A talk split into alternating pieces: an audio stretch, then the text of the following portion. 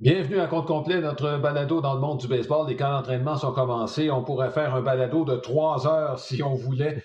Alain Guzon accompagné de Marc euh, Griffin. Marc, en temps normal, on aurait commencé ce balado avec le contrat de Fernando Tatis et on va en parler éventuellement, sauf qu'il est arrivé des choses qui n'ont peut-être pas fait les manchettes ici euh, autant que ça aurait dû, mais qui aura peut-être des répercussions à long terme dans le baseball majeur. Et je parle, bon, ce qui est des propos tenus par l'ancien président des Mariners de Seattle, euh, Kevin Matter, qui a été sommé de démissionner.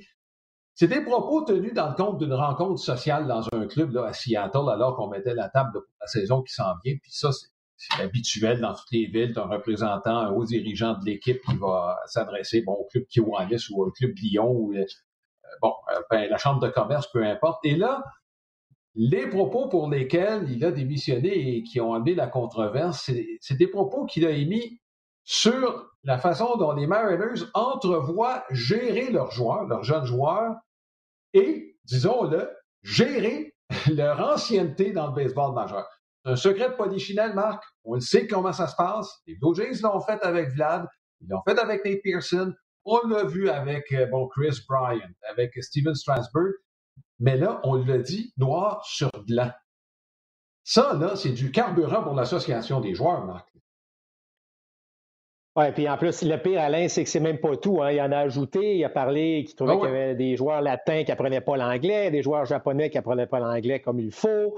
Euh, c'est assez. Euh, tu sais, de, bon, que, tu parles de ça à porte fermée avec euh, tes gens de baseball, c'est une chose, mais là, d'arriver, comme tu l'as mentionné, dans un, même si c'était, écoute, c'était virtuel. Donc, inévitablement, cette rencontre-là virtuelle, ben, il devait savoir qu'à quelque part, quelqu'un pouvait enregistrer le tout. Ça me, écoute, ça m'a tellement surpris d'entendre ce genre de propos-là.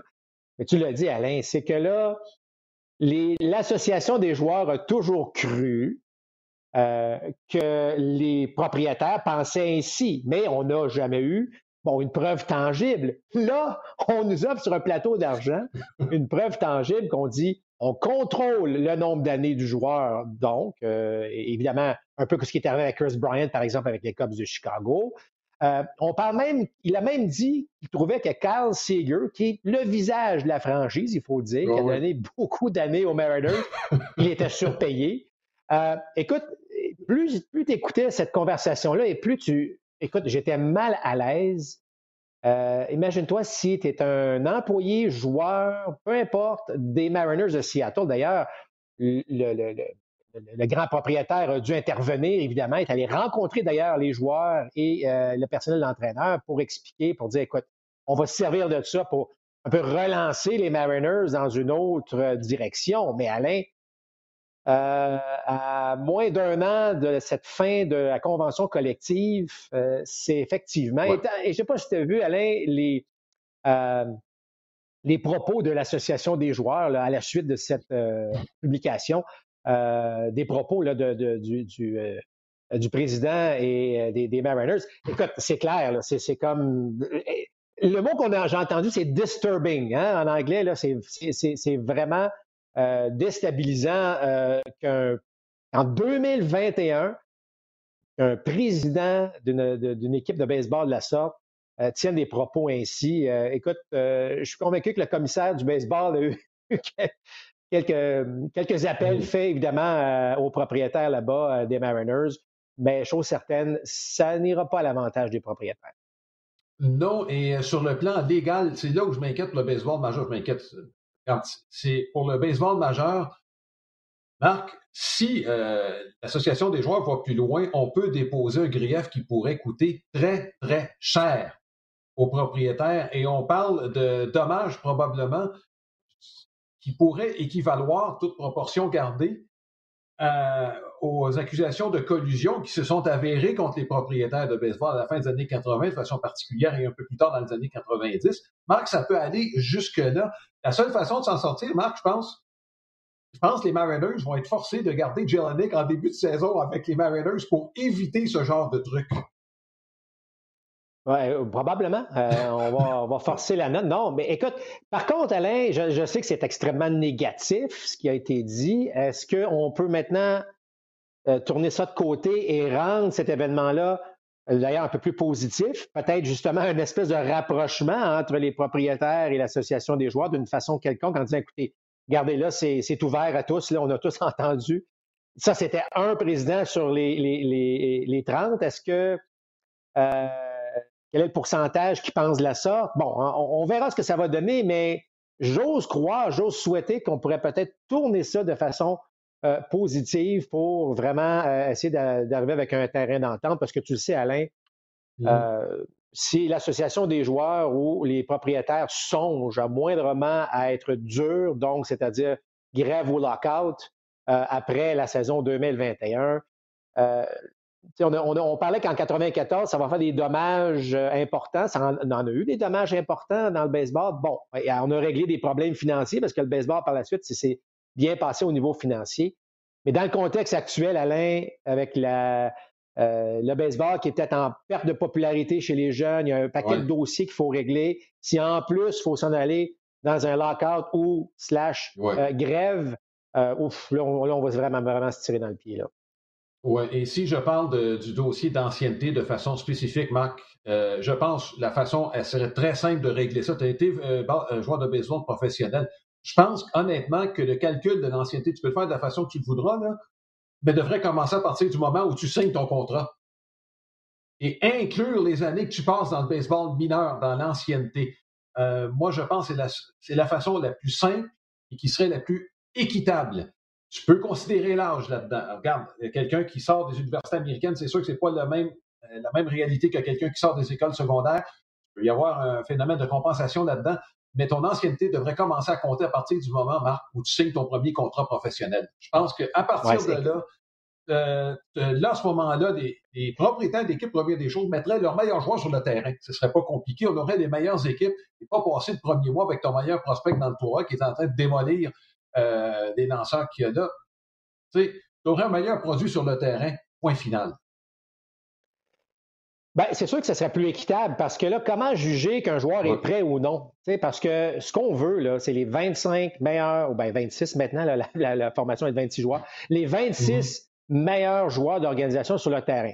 Peu importe l'âge, peu importe l'ancienneté, peu importe leur situation contractuelle, tu veux avoir les meilleurs joueurs. Puis, force est d'admettre, Alain, au cours des, des 10, 12, 15 dernières années, lorsque la saison commence, pas sûr que chaque organisation peut dire on a nos meilleurs joueurs sur le terrain actuellement. Donc, parce qu'on garde ces joueurs-là justement euh, pour pas le, pour pas perdre une année de plus de contrôle sur le joueur. C'est pour ça que la prochaine convention collective, et d'ailleurs, on va en reparler du contrat de Fernando Tatis euh, dans quelques instants, mais tu sais, je veux dire, Fernando Tatis, c'est 14 ans, mais c'est parce que l'organisation avait encore le contrôle sur les quoi, les cinq prochaines années, Alain, ou les quatre prochaines mmh. années. On aurait pu faire bien des économies avec ça, mais on a décidé, et la tendance semble nous donner raison là-dessus, c'est qu'on va signer de plus en plus les jeunes joueurs avec des montants plus élevés euh, parce qu'on va profiter de leurs meilleures années. Et comme on l'a mentionné au cours des dernières années, lorsque tu arrives à 30 ans, ben, ça va être un petit peu plus difficile d'aller chercher ton contrat de 7-8 ans. D'ailleurs, on en voit de moins en moins à ce niveau-là. Oui. Donc, on verra. Écoute, euh, je pense qu'à chacun de nos balados, il y aura des, des aspects de la convention collective, des négociations dont on pourra discuter. Là. Mais pour l'instant, c'est sûr, l'association des joueurs, je suis convaincu, Marc, est en train de regarder euh, ces possibilités légales pour les semaines à venir et peut-être même s'en servir comme levier de négociation. Parce qu'il ne faut pas oublier une chose, c'est que le salaire moyen du baseball majeur a stagné et diminué et ça ira pas en s'améliorant avec la COVID et de 1 et avec, je te dirais, une plus grande, façon plus intelligente de faire de la part des propriétaires du baseball majeur et de mieux gérer justement l'ancienneté des joueurs. Bon, euh, là, la COVID, qu'est-ce qui va arriver avec ça? Les cas sont en baisse un peu partout. On l'a vu aux États-Unis. Euh, bon, heureusement, là-bas, la vaccination est partie plus tôt. Ici, ça s'en vient. Et si on parle du baseball majeur, c'est aux États-Unis. Les Blue Jays vont commencer à Dunedin. On ne sait pas tout à fait quand est-ce qu'ils pourront jouer à Toronto, s'ils joueront à Toronto cette saison. Euh, il y a un protocole extrêmement détaillé, Marc, qui a été euh, envoyé à toutes les équipes. On en a eu une copie, tu as eu l'occasion de le voir. Moi, ce qui me plaît beaucoup dans ce protocole qui est extrêmement sévère, on ne prive pas la liberté des joueurs, on ne confine pas à leur hôtel, on leur dit si vous sortez de l'hôtel, voici ce que vous devez faire. Mais moi, ce que j'aime, Marc, c'est l'imputabilité des hauts dirigeants. On a, on a l'obligation de déléguer un haut dirigeant par équipe pour faire appliquer tous les protocoles afin que tout se passe comme il faut. Et ça, je t'avoue, Marc, que ça va forcer les équipes. Il aurait peut-être eu envie, bon, on va laisser la responsabilité au Non, non, non. Il y a un vice-président de notre équipe qui est chargé de s'occuper de ce qui se passe avec nos joueurs. Oui, puis, ce qu'on réalise dans, ce protocole-là, Alain, c'est qu'on a appris de l'an dernier. Euh, bon, tu sais, l'an dernier, euh, il y a eu euh, des, éclosions, il y a eu des joueurs qui sont sortis, on est allé au restaurant, on pense à certains lanceurs des Indiens Cleveland, entre autres. donc, on a appris de tout ça. je pense, tu l'as dit, c'est un protocole plus serré, mais bien accepté par tout le monde. Alors, les joueurs savent que ben, malheureusement, il n'y aura pas beaucoup de parties cette année. Là, on va, euh, on limite bien des choses, les sorties. On a inclus beaucoup les familles aussi, parce que ne peut pas empêcher les joueurs de voir leur famille, mais euh, les familles peuvent être testées aussi très rapidement. Euh, on a des systèmes aussi qu'on peut suivre les joueurs lorsqu'il y a des activités d'équipe. c'est très bien fait. Honnêtement, c'est très bien fait. non seulement on a appris de l'an dernier, on a appris des autres sports aussi, de ce qui se fait de, faisait de bien. Euh, mais inévitablement, ça ne sera pas une saison normale. Il y a une certaine liberté, mais elle est très minime. Les joueurs sont là, Alain. D'ailleurs, les joueurs euh, ont voulu jouer la saison de 162 matchs parce que, rappelle-toi, le commissaire mm-hmm. avait suggéré peut-être de retarder la saison euh, d'un mois. pas question au niveau de l'association des joueurs. Donc, les joueurs doivent sur responsabilité accepter, d'ailleurs, ils ont accepté le protocole, mais de l'appliquer aussi comme il se doit et pour éviter évidemment euh, qu'on se retrouve avec un paquet d'éclosions et des programmes doubles à plus finir. Moi, j'aime ce que j'ai lu, Alain. C'est sérieux. Tu as raison de mentionner que chaque équipe est responsable. Euh, tu l'as dit, un haut dirigeant. Euh, donc, s'il se passe quelque chose, ben, on sait, on, est capable d'aller cogner à la porte, savoir c'est qui est le responsable.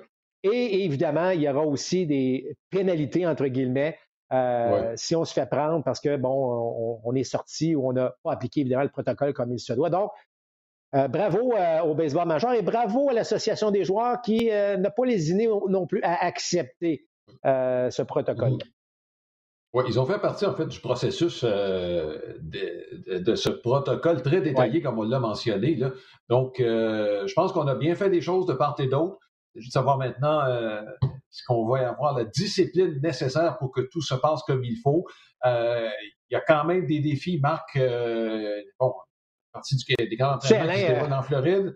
Mais là, en Arizona, c'est là où le taux, malheureusement, d'éclosion est le plus élevé aux États-Unis, présentement en Arizona, où se trouve la moitié des équipes. On va se croiser les doigts pour que tout se passe comme il faut, là, mais il y a des défis qui se déroulent là aussi.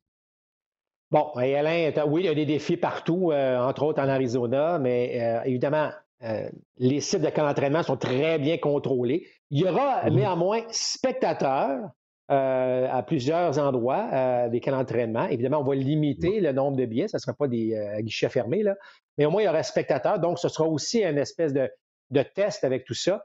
Mais tu sais, aller dans le protocole, si un gérant n'est pas d'accord avec un officiel, ne peut pas s'approcher plus de six pieds de lui. Alors, euh, je ne sais pas si ça va être respecté. Et évidemment, c'est assez clair qu'on veut éviter euh, de voir les bancs se vider pour, évidemment, lorsqu'on veut passer des messages. On sait l'année dernière, il y a eu quelques cas où les bancs se sont vidés.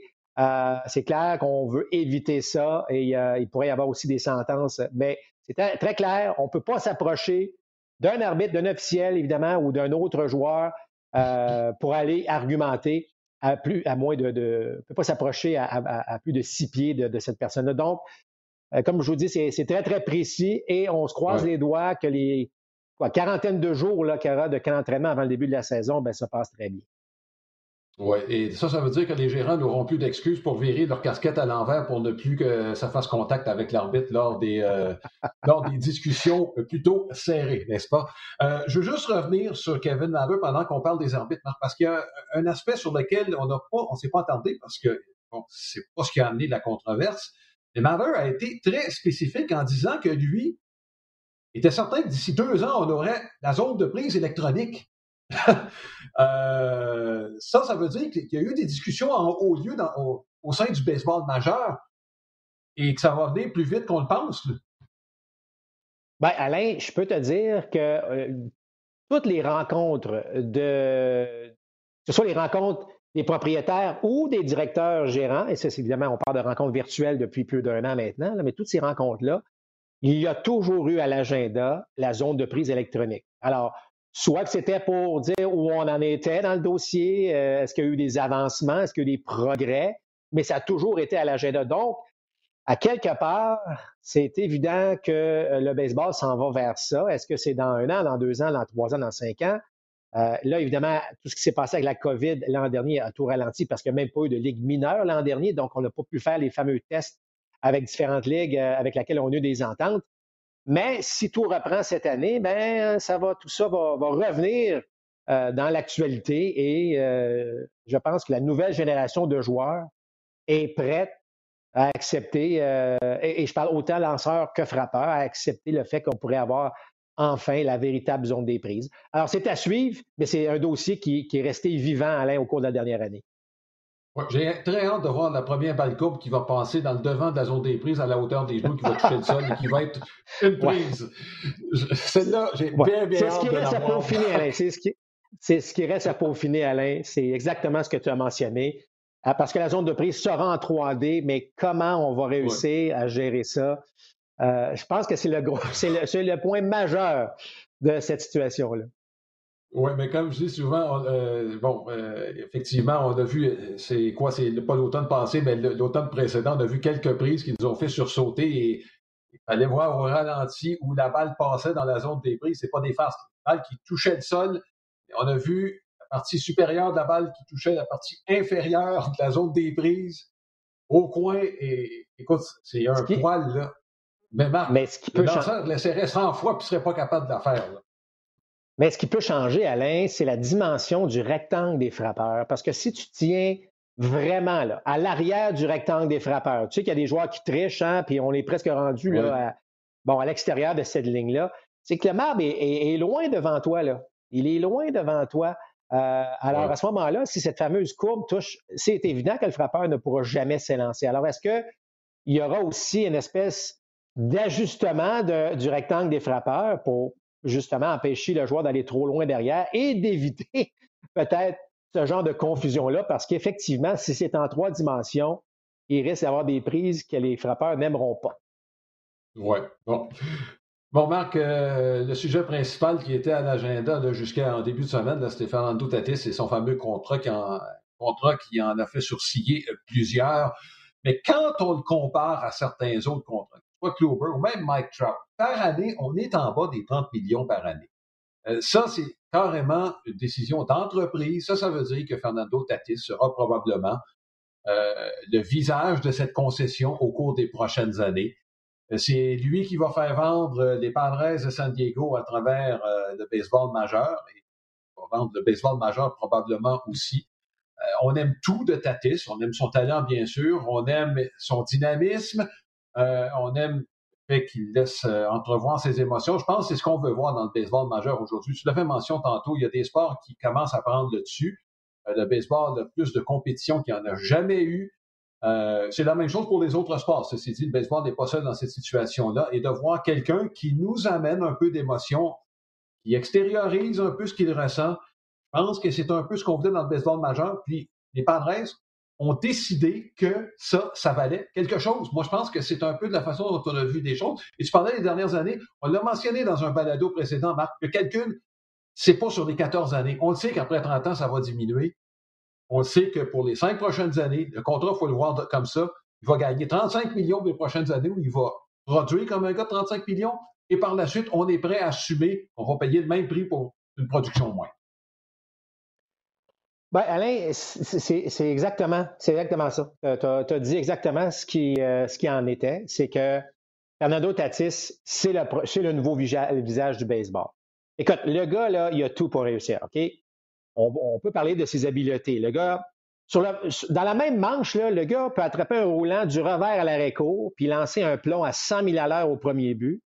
Il, arrive au bâton, il peut frapper une balle qui sort du bâton à quoi? 115 000 à l'heure et il peut voler le deuxième et le troisième. Puis Tu comprends ce que je veux dire? C'est ce gars-là, c'est, il, a tout pour réussir. Tu sais, j'enlève rien à Mike Trout, qui est le meilleur joueur au monde encore.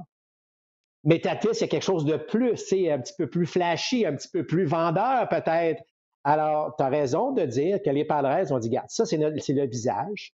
Euh, partout où les Padres vont aller, ils vont attirer davantage. Pourquoi? Pour aller voir. Non seulement on va avoir une très bonne équipe, mais aussi on va aller voir c'est qui ce Fernando Tatis-là. Et peut donner évidemment un spectacle à lui seul. Ça a une, tout ça a une valeur et une valeur réelle. Et la valeur, ben, on s'est arrêté sur un contrat de 340 millions. Oui, ça paraît énorme. C'est 14 ans, c'est le plus long contrat de toute l'histoire du baseball majeur.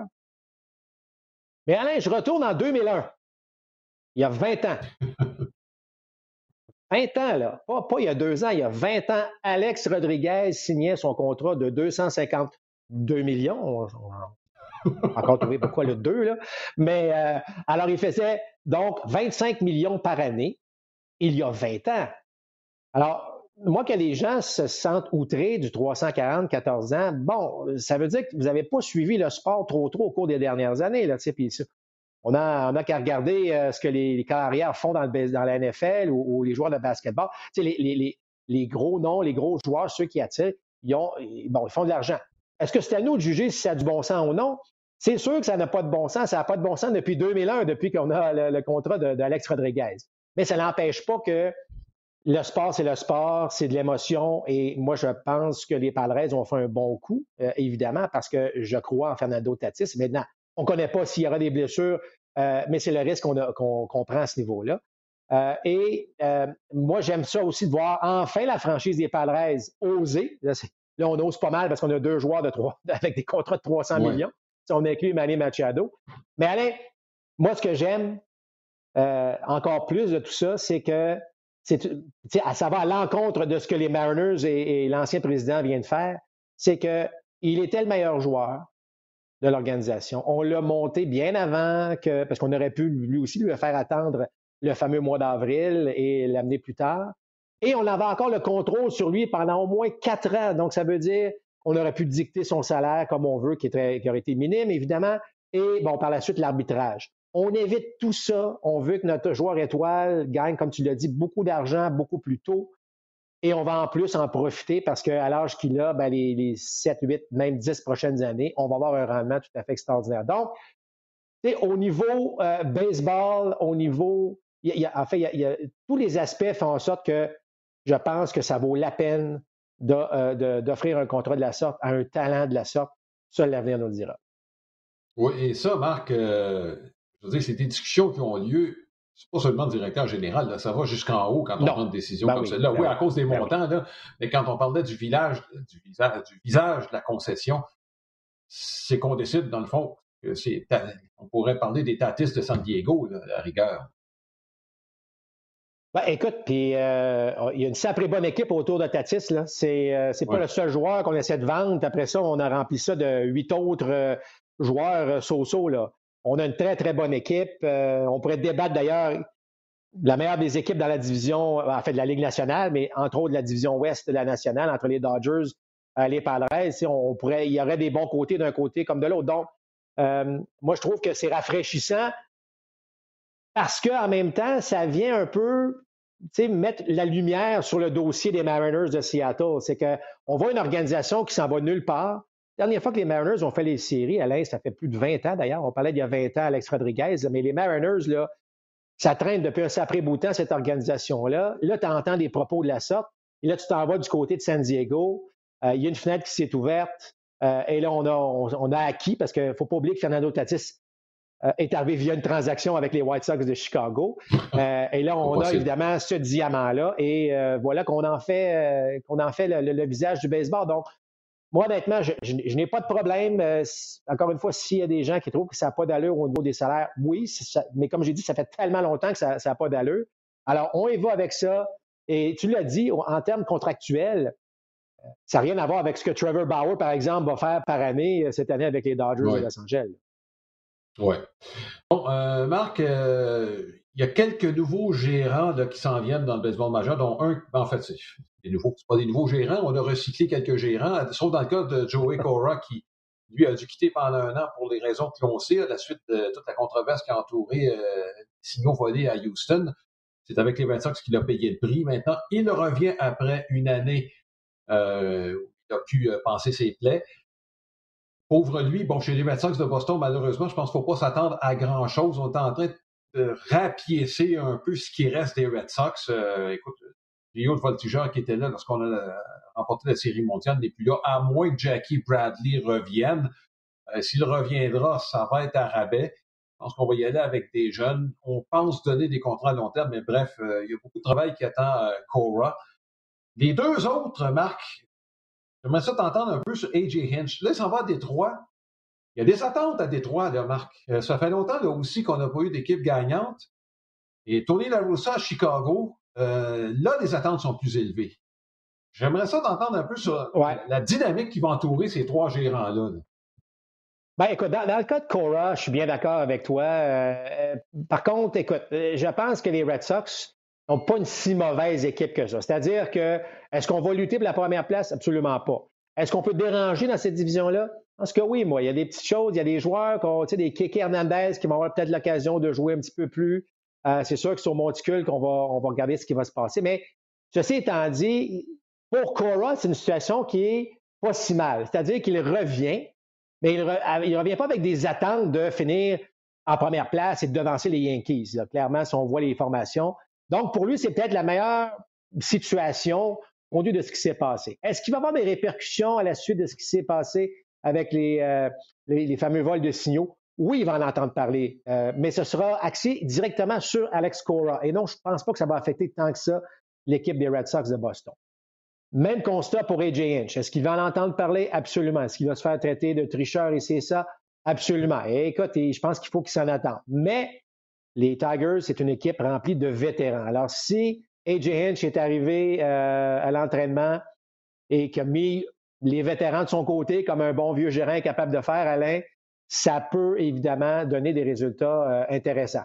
Tu sais, AJ Hinch et Alex Cora, et on oublie les, scandales de, tricherie, ce sont deux excellents gérants du baseball. Ce sont deux gars de baseball qui comprennent euh, ce qui se passe sur un terrain. Moi, j'adore Alex Cora personnellement. Je trouve ça bien plate qui a été pris dans cette controverse-là, mais qu'est-ce que vous voulez? Il faut qu'il soit responsable de ses actions. Euh, alors, je m'attends à des bonnes choses quand même, moi, des Tigers et de AJ Hinch. Et tu sais, Alain, ils veulent prouver au reste de la planète baseball que ce qui s'est passé à Houston, c'est plate mais ça n'a rien à voir. On est meilleur que ça et, je pense que euh, ça pourrait en fait donner des résultats fort intéressants. Dans le cas de Tony La Rosa, que j'ai hâte de voir ça. Ça, j'ai hâte de voir ça. Je sais qu'il a rencontré individuellement la plupart des joueurs. Euh, tout le monde semble emballé, mais j'ai mes points d'interrogation. Euh, écoute, le baseball a beaucoup évolué, beaucoup changé, Alain, depuis qu'il était là. Euh, j'espère vraiment qu'il pourra s'entourer euh, de gens qui vont pouvoir l'aider parce que j'ai comme un peu l'impression que euh, ça, pourrait, ça pourrait aller vite pour tourner la Russa. Euh, parce que, tu sais, quand je dis le baseball a évolué, c'est que la personnalité des joueurs a changé. C'est plus, là, je ne sais pas comment dire ça, mais tu sais, aujourd'hui, les joueurs sont plus libres, les, réseaux sociaux, on est, c'est différent de gérer une équipe aujourd'hui qu'il y, a 15 ou 20 ans. Donc, euh, je ne sais pas comment euh, LaRussa va se retrouver dans tout ça. Chose certaine, ça va être très, très euh, agréable de suivre le début de saison des White Sox parce que les attentes sont extrêmement élevées. Mais Marc, l'ajustement que LaRussa devra apporter, on le sait comment ça fonctionne dans la plupart des équipes dans le baseball majeur. Il y a très peu de gérants qui prennent des décisions. On le sait qu'il y en a plusieurs qui sont prises avant que le match commence aux grand dames de plusieurs. Euh, j'en suis aussi. La Roussa va nager comment là-dedans? Est-ce qu'on va lui donner carte blanche pour faire ce qu'il veut sur le terrain? Euh, ça aussi, c'est un aspect. J'imagine, on en a discuté lors du processus d'entrevue, du processus d'embauche, c'est certain. Est-ce qu'il ne risque pas d'y avoir des heures à un moment donné entre, entre la route direction et Tony Roussa? Écoute, Alain, on n'était pas là dans les négociations. Mais moi, j'ai l'impression que si Tony La Rosa a accepté de revenir gérer une équipe du baseball majeur, je pense que c'est sur ses termes à lui. Moi, je pense pas que Tony La Rosa va dire Ah non, c'est pas T, euh, Joe en haut qui va me dire que parce que les statistiques avancées disent écoute, moi, je ne pense pas que c'est arrivé. C'est pour ça que ça va être géré un peu à l'ancienne, mais dans le nouveau contexte du baseball. Donc, c'est pour ça que j'ai hâte de voir comment tout ça va. Parce que, écoute, je vois juste pas. J'ai le film Moneyball en tête, là. Puis là, j'imagine pas, l'expert en statistiques avancées, là, descendre dans le bureau de la Rosa et dire, hey, c'est lui qui devrait jouer à la réco ou lui, qui devrait jouer au premier but. Je le vois juste pas, Alain. Puis peut-être que, je suis dans le champ complètement, là, mais euh, j'ai l'impression que la s'il a dit oui à tout ça, euh, c'est que ça va marcher comme lui pense qu'il faut que ça marche. Oui, il euh, faut se rappeler une chose, c'est que la Roussa était un des premiers à compiler des statistiques qu'il mettait sur son ordinateur. Il y a lui et David Johnson. Je pense que tu te rappelles de, la façon dont Johnson et tout le monde trouvait que c'était révolutionnaire. C'était juste la compilation de données qu'on avait. Il n'y avait rien de, de révolutionnaire là-dedans. C'est juste la façon de le faire tout le monde avait son petit cahier, là, euh, sauf qu'au lieu d'être dans un cahier de 300 pages, je le mettais dans un ordinateur. C'était ça qui était la, révolution. il n'y avait rien d'hyper extraordinaire dans la façon de faire les choses. Bon. Euh, mais ça faisait preuve quand même d'une certaine ouverture de la part de Tony La Moi, ce que j'ai hâte de voir, c'est que euh, lorsqu'il a été embauché, un des premiers joueurs qui a fait l'objet d'entrevue, c'était Tim Anderson, superbe joueur d'arrêt-court, euh, très haute moyenne au bâton, champion frappeur avec les White Sox. C'est pas un gars qui a le profil à l'attaque moderne, c'est-à-dire très peu de buts sur balle.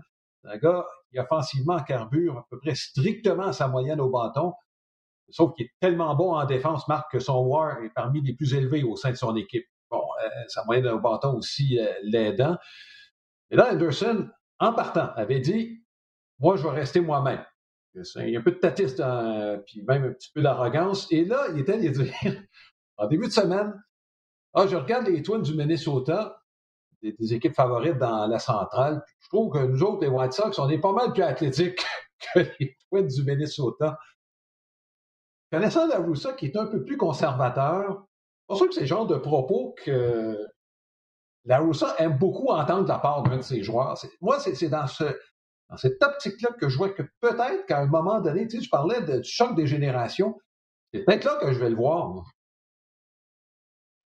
Mais c'est exactement ça. Hein. C'est exactement ce que je mentionnais. Euh, la personnalité des joueurs, euh, le, fait qu'on peut commenter sur à peu près tout aujourd'hui avec les réseaux sociaux ou peu importe. Les commentaires, parfois, sont, sont ben, sont là pour que tout le monde puisse les entendre. Euh, des fois, sont pris hors contexte, mais peu importe. Alors, c'est pour ça que c'est un, risque que les White Sox ont pris. On s'attend à rien de moins qu'un championnat là, du côté des White Sox de Chicago, avec mm. euh, l'équipe qu'on a, euh, combinaison de, jeunesse, de vétérans. Euh, on, a, une belle équipe, c'est une belle division. Là. Tu parlais des Twins également, là, mais écoute, les attentes sont élevées. Donc, c'est pour ça que ce fameux début de saison-là va dicter bien des choses. Et garde, oui, les camps d'entraînement, c'est long, mais c'est pas si long que ça pour un nouveau gérant qui arrive après plusieurs années à l'écart d'un terrain pour se préparer au cirque de la saison de 162 matchs. Et là, déjà, il doit composer avec ce genre de commentaires-là. Euh, non, il n'y aura pas de. Il aura moment euh, euh, mort à, Chicago au niveau des White Sox cette année, j'en suis pas mal convaincu. Oui. dernier sujet, Marc. bon, on parle d'Anderson petite distraction. Moi, je pense qu'il n'y a rien de mal à ça que quelqu'un parle un peu. Même, je trouve ça rafraîchissant que quelqu'un, finalement, sorte des clichés habituels là, euh, pendant les matchs ou les camps d'entraînement. Euh, mais euh, bon, il y a deux genres de distractions qu'on veut éviter. Chez les Yankees de New York, on sait que ça ne prend pas grand-chose, mais là, Domingo German semble donner du gaz un peu au, au script, évidemment. Là, la direction, on a l'impression que la patience pourrait être mise à la limite. On a besoin, bon, de bras derrière Garrett Cole. Parce que là, le, mot là, chez les Yankees de New York, c'est Garrett Cole et le reste. On a embauché certains lanceurs pour, je pense à Jameson Taillon, qui est un pari. On a perdu pas mal de vétérans. Euh, bon, et Rapp ne reviendra pas. Moi, j'aimerais ça qu'on donne une chance à David Garcia. Mais un qui est de retour, qui pourrait être de retour, c'est Domingo German. Il a quand même gagné 18 matchs il y a deux ans. Suspendu l'année passée, des histoires de violence conjugale. On a été très sévère là-dessus. Pendant la saison l'année passée, un accident avec un véhicule tout-terrain. En milieu de saison, c'est dit, ah, moi, je suis tanné de jouer au baseball, je joue plus, j'ai des distractions qui viennent avec euh, jouer avec le baseball, j'ai pas besoin de ça. Il revient sa décision. Il joue au baseball d'hiver. Il revient, et là, sur Instagram, bon, un petit mot, bon, c'est fini. comme s'il voulait effacer tout ce qui était arrivé sans nécessairement se rendre compte jusqu'à quel point la situation n'était pas si agréable que ça pour les personnes impliquées. Bref, j'ai l'impression qu'il a pris ça à la légère un peu. Il y a Aaron Boone qui a tenté de temporiser ça, mais j'ai l'impression que, euh, que la corde qu'il avait n'était pas très, très longue en arrivant au camp d'entraînement, là, commence à, être de plus en plus courte au point où les Yankees vont peut-être la couper à un moment donné. Moi, je serais très surpris que ce gars-là soit encore avec les Yankees euh, au 1er avril. Ah oui. Euh, les propos de Zach Britton, je ne sais pas si tu as eu l'occasion de les entendre, Alain. Euh, Britton dit écoutez, on ne peut pas choisir nos coéquipiers, mais il dit moi, je trouve que ce qu'il a fait dans le passé est inacceptable. Bon, moi, j'ai trouvé ça très. Tu parlais, de rafraîchissant tantôt dans le cas d'Anderson lorsqu'on dit les, vraies affaires. Dans le cas de Zach Britton, c'est encore plus rafraîchissant, je te dirais, parce qu'il nous dit vraiment ce qu'il pense. Et ce qu'il pense, c'est qu'il, je pense qu'il n'apprécierait pas jouer nécessairement avec ce type de mm-hmm. joueur-là. Maintenant, évidemment, euh, la décision revient à la direction. Tu as parlé de l'importance d'avoir des bras. Est-ce que Corey Kluber sera capable de, lancer comme il en était capable il y a quoi deux ans avec euh, les Indiens de Cleveland? Euh, il y a beaucoup de si avec les Yankees. Alors, si justement on sent qu'il manque de bras, est-ce qu'on va se dire on a besoin d'un German ou parce que là, les propos de, de Breton, je suis convaincu, euh, c'est aussi des propos probablement quelques autres vétérans ou quelques autres joueurs dans l'équipe euh, des Yankees de New York. Alors moi, j'ai l'impression, en entendant ce genre de propos venant de Zach Breton, en tout cas, je serais très surpris que German fasse partie de cette équipe-là. Tu sais, Alain, on est 26 joueurs, 28 en septembre, mais 26 joueurs toute l'année, surtout cette année où tout le monde est ensemble, tu n'as pas le droit de sortir, euh, c'est vraiment une famille. Euh, si tu un joueur qui dérange par rapport à ses ajustements du passé, euh, qui semble pas nécessairement se sentir très coupable de tout ça, j'ai l'impression, moi, que ça peut pourrait coûter cher, ça, à une organisation pour l'esprit d'équipe et des choses de la sorte. Alors, j'ai hâte de voir ce qui va se passer, mais j'ai l'impression, moi, que German euh, ne sera pas dans les plans de l'équipe euh, le 1er avril. Écoute, une dernière question comme ça, tu te tourner des Yankees comme ça. Au moment où on se parle, est-ce que tu es inquiet du personnel de lanceur et peut-être du risque aussi que certains joueurs, je pense à Luke Voigt, je pense à Urshela, qui viennent d'avoir, bon, l'échantillon quand même grand, deux saisons, mais jamais été des gros prospects.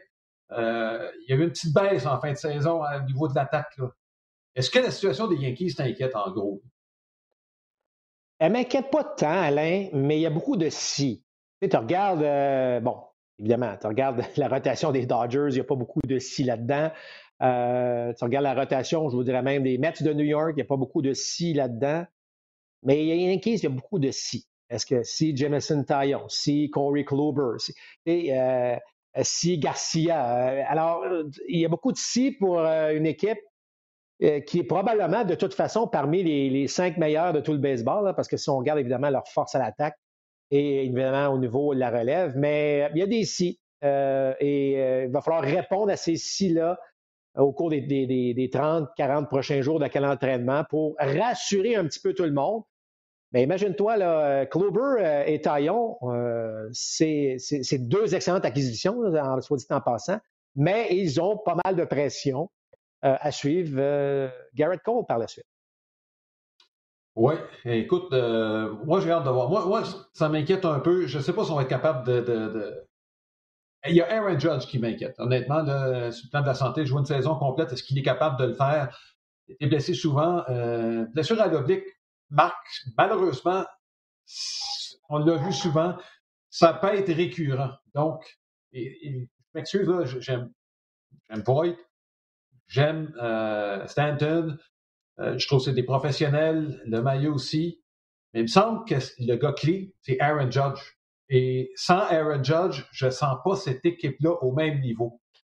Même si on est capable de frapper. Une chose, Alain, qu'on contrôle malheureusement pas, c'est les blessures. Ce sont les blessures, en fait. Euh, tu as parlé de Judge, mais que dire de Stanton depuis qu'il est porte uniforme des Yankees de New York? On ne peut pas dire qu'il a joué un grand nombre de matchs non plus. Euh, alors, c'est sûr qu'on mise beaucoup sur ces deux gros cogneurs-là. Euh, et parce qu'ils stabilisent l'attaque des Yankees à bien des égards, parce que tu as parlé Bon, malgré l'échantillon quand même de Voigt, euh, Urshela, bon, Brett Garner qui revient, on a des gars qui sont capables de faire un travail, mais ça reste que ce qui solidifie cette attaque-là, c'est autour, évidemment, de Judge euh, et de Stanton. Et je vous dirais même qu'il y a beaucoup de gens, là, depuis que, bon, évidemment, les camps sont commencés, euh, qui espèrent que Glaber Torres puisse un peu relancer parce que l'année dernière, Alain, bon, c'est une courte saison, euh, plusieurs qui ont connu des mm-hmm. mauvaises saisons, on pense à Christian Yelich, mais Torres n'a pas été à la hauteur à l'attaque l'an dernier. Sachant qu'il n'est pas le meilleur joueur d'arrêt court défensif, plusieurs pensent qu'il est de loin supérieur au deuxième but, et c'est ce que je crois aussi d'ailleurs. Ben, il y a un autre petit point d'interrogation au niveau de Glaber Torres. Je l'aime beaucoup, il a beaucoup de potentiel, il est encore jeune, mais il a quand même connu une baisse de régime importante en 2020. Est-ce que, bon, la saison de 162 matchs va le ramener? Donc, tu comprends que je reviens à Judge et Stanton, c'est eux qui doivent vraiment solidifier dans cette attaque. Mais s'ils ne sont pas dans la formation en raison de blessures, ben c'est là qu'on là qu'on pourrait, on pourrait avoir quelques, quelques problèmes. Parce que, Alain, rappelle-toi 2019. On ne pourra pas, je pense, répéter 2019, euh, c'est-à-dire d'avoir autant de joueurs blessés, mais de garder un rythme comme on, on avait réussi à le faire chez les Yankees en 2019. Ça pourrait être très difficile à répéter. Oui, ça permet à l'équipe, remarque, euh, de découvrir deux joueurs de position qu'on joue tous les jours depuis, là, Luke Voigt et Gio Urshela, euh, qui ont à peu près rien coûté. Euh, sauf au cas de Saint-Louis, là, on paye pas mal plus cher pour le joueur de premier but qu'il y a là-bas. Il faut, faut, bien le souligner. Mais bref, euh, en tout cas, mais je pense que tu as raison là-dessus, Marc. Il euh, ne faut pas s'attendre à ce que notre profondeur vienne pallier l'absence de gros joueurs de ce genre-là. Oui, c'est bon d'avoir un système qui est capable de nous produire de bons joueurs. Je pense que 2019, c'est l'exception plutôt que la règle. En tout cas, moi, j'ai hâte de voir ça. J'ai hâte de voir Corey Kluber. J'espère que Jamison Taillon va redevenir le lanceur qu'on souhaitait avec les Pirates de Pittsburgh. Euh, tu sais, Alain, on fait le tour des camps d'entraînement actuellement. Ça prend les guides médias, hein, parce que, euh, bon, évidemment, tu, tu regardes Linda avec les Mets, tu regardes tous les changements, Arenado avec les Cards. Il y a beaucoup de gros noms qui ont quand même changé euh, d'uniforme cette année. Fait ça va donner, je pense, un début de saison pas mal, pas mal de fun pour les partisans de baseball de voir comment ces, ces nouveaux acteurs-là, des joueurs d'impact, il faut le dire, dans le cas d'Arenado et Lindor, entre autres, comment ça va jouer avec leur nouvelle équipe, comment ça va fonctionner? Est-ce que dès le départ, on va sentir une différence? C'est un camp d'entraînement qui, est agréable à suivre jusqu'ici et j'ai bien hâte que les matchs préparatoires s'amorcent pour qu'on puisse vraiment euh, sentir que le baseball s'en vient réellement. Oui, ça s'en vient. On peut, euh, dans mon cas, Marc, je peux te dire que commence à le voir. Euh, généralement, j'associe curling avec le camp d'entraînement. Donc, une fois que ça va être fini, je sais que la section de baseball va, commencer. Donc, euh, c'est très bon augure. Tant qu'on aura l'occasion de se reparler pendant le, camp d'entraînement, assurément, là, et comme je dis, il y a tellement de choses qui vont se passer au cours des prochaines semaines. Et tu parlais des guides médias, je pense qu'on est mieux de les imprimer le plus tard possible au nombre de joueurs autonomes qui sont toujours disponibles au moment où on se parle. En fait, il y a même il y a Ennis Cespedes qui va organiser euh, eh oui. bon, son propre petit spectacle pour dire aux gens, regardez, je suis prêt à vous aider, moi. Bon.